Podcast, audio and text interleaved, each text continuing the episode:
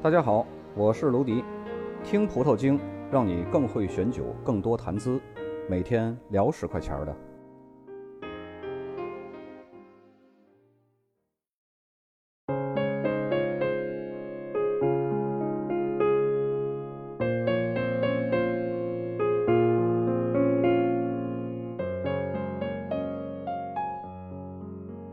从今天开始呢，咱们开始第三章品酒、选酒和收藏酒。咱们先来聊一下品酒。品酒的三步骤里边，看是看什么，闻是闻什么，然后品入口为什么要往嘴里边吸气？如何观察葡萄酒的颜色呢？颜色又能告诉我们哪些信息？葡萄品种的不同、酿造方法的不同、陈年时间的不同，都会造成葡萄酒颜色的不同。比如说，最著名的赤霞珠等等葡萄品种的颜色呢，一般是特别深，偏蓝紫色；而娇贵精致的黑皮诺的颜色呢，就会比较浅。红葡萄酒的颜色主要是来自酿造的时候浸皮的过程，浸皮时间越长，葡萄酒的颜色就会越深。随着浸皮时间加长呢，富含单宁的葡萄籽和梗与酒液接触的时间也就会更长。这也就是单宁含量高的原因之一。如果仅进行几个小时的短暂浸皮呢，酿成的便是颜色很淡的桃红葡萄酒。而白葡萄酒呢是不需要浸皮的。红葡萄酒在陈年过程中呢，色素随着时间的推移慢慢的减少，由紫色呢向宝石红、石榴红逐渐过渡。而白葡萄酒呢，则随着年龄增加，颜色呢会逐渐变黄加深。像在橡木桶发酵过的白葡萄酒，颜色就会更深。除了观察酒的颜色，还可以看到浓度。葡萄酒的浓度也体现了它的酿造方法。通过晃动酒杯呢，可以看到从杯壁均匀流下时的速度，形成挂杯。挂杯越明显，说明酒精度、残糖量和甘油含量越高，但是和葡萄酒的品质是没有直接关系的。慢慢的喝得多了，你就会发现，其实喝葡萄酒最大的乐趣反而是在闻。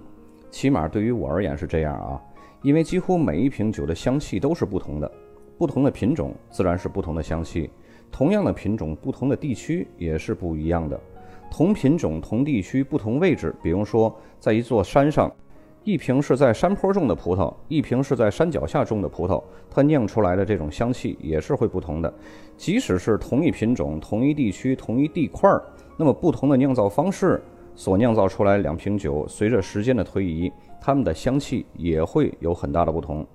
就个人经验而言啊，看品酒词不用过多于纠结那些个细节末梢的东西，因为从理论上说，没有人可以知道别人闻到的是什么味道。比如说皮革、矿物、蔓越莓这种香味儿，皮革你就试着往橡木桶那个方向来辨别。如果别人一定要是跟你说这就是皮革的味道，那你可以问问他，这到底是什么皮呢？好像皮革的这种味道也有很多种吧，对吧？至于矿物这种味道呢，倒是在酒里面会有很明显的这种味道。大家可以喝一喝这个法国卢瓦尔河谷的桑塞尔和普伊富美的这个长相思，感受一下。至于蔓越莓，大家可以把它理解成为红色水果的香气。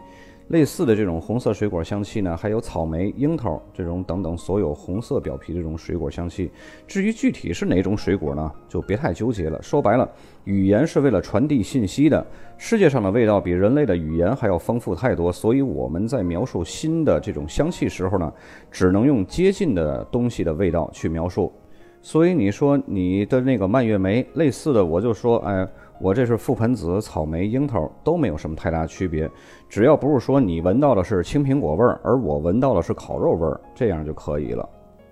这样描述呢，还有一个好处就是方便交流，因为大家基本都知道这些东西是什么味道。毕竟，如果我要是跟你说这款酒里边有我二姨家后院下过雨后那棵老槐树的味儿，那你肯定你不知道是什么味儿。还有一个问题呢，就是葡萄酒毕竟是舶来品，所以它的整个香气描述的语言系统中呢，有很多是中国人不太常见的东西。比如说，在品酒词里边，我们经常可以看到黑醋栗、蔓越莓。我想过很多中国人都没有吃过这些东西，这些描述是比较具体的描述了。但是为了达到交流上的统一呢，只能把隐喻上升到定义的高度了。大家经常会看到，在专业的品酒会上呢，品酒师们在品酒时候，脸部都会出现各种表情，并且伴随着像吸毒一样的吸气的这种声音，还有咕噜咕噜的这种漱口声，让人感觉很做作、很装。虽然看起来这些动作啊，让很让很多人不了解，但是他们并不是在演戏。这种仪式的目的呢，是更多的突出酒的香气，以获得更多的品鉴信息。动作要领，大家记好，戏全在脸上啊！将葡萄酒引入口中，过多了呢，就会影响搅拌；过少呢，则会被唾液给稀释掉。然后用舌头和面部肌肉在口中呢搅拌葡萄酒，类似于咀嚼东西的这种动作。然后将嘴呢微微张开成 O 型，用嘴轻轻的往里吸气。这时的酒液的香气也会跟口腔中所有的味蕾的敏感点进行最大限度的接触。当口腔充分体验到酒液之后呢，再缓缓咽下。酒液在嘴里边停留的时间不能过长，通常呢是十秒到十三秒，因为酒液和唾液的混合会对味道的判断有影响。动作要领呢，总结就是入口含住，搅拌，低头吸气，嘬。这时呢，就会发出咕噜咕噜这种声音。那么品的是什么呢？品质地。当酒液进入口中的时候啊，首先感到的是柔和、顺滑、粗糙等不同的质地。然后呢，是品酒体，通常会用清爽、平淡、丰满等词来描述。例如，红酒中柔顺的单宁会使酒变得更加圆润饱满；白葡萄酒中酸度的刺激产生爽脆的感觉。平衡感，葡萄酒的甜度、酸度、单宁色感、酒精含量之间的平衡。另外就是它的复杂度。一款好的葡萄酒会包含多种不同风味和香气。最重要也是最后的一个指标就是余味儿。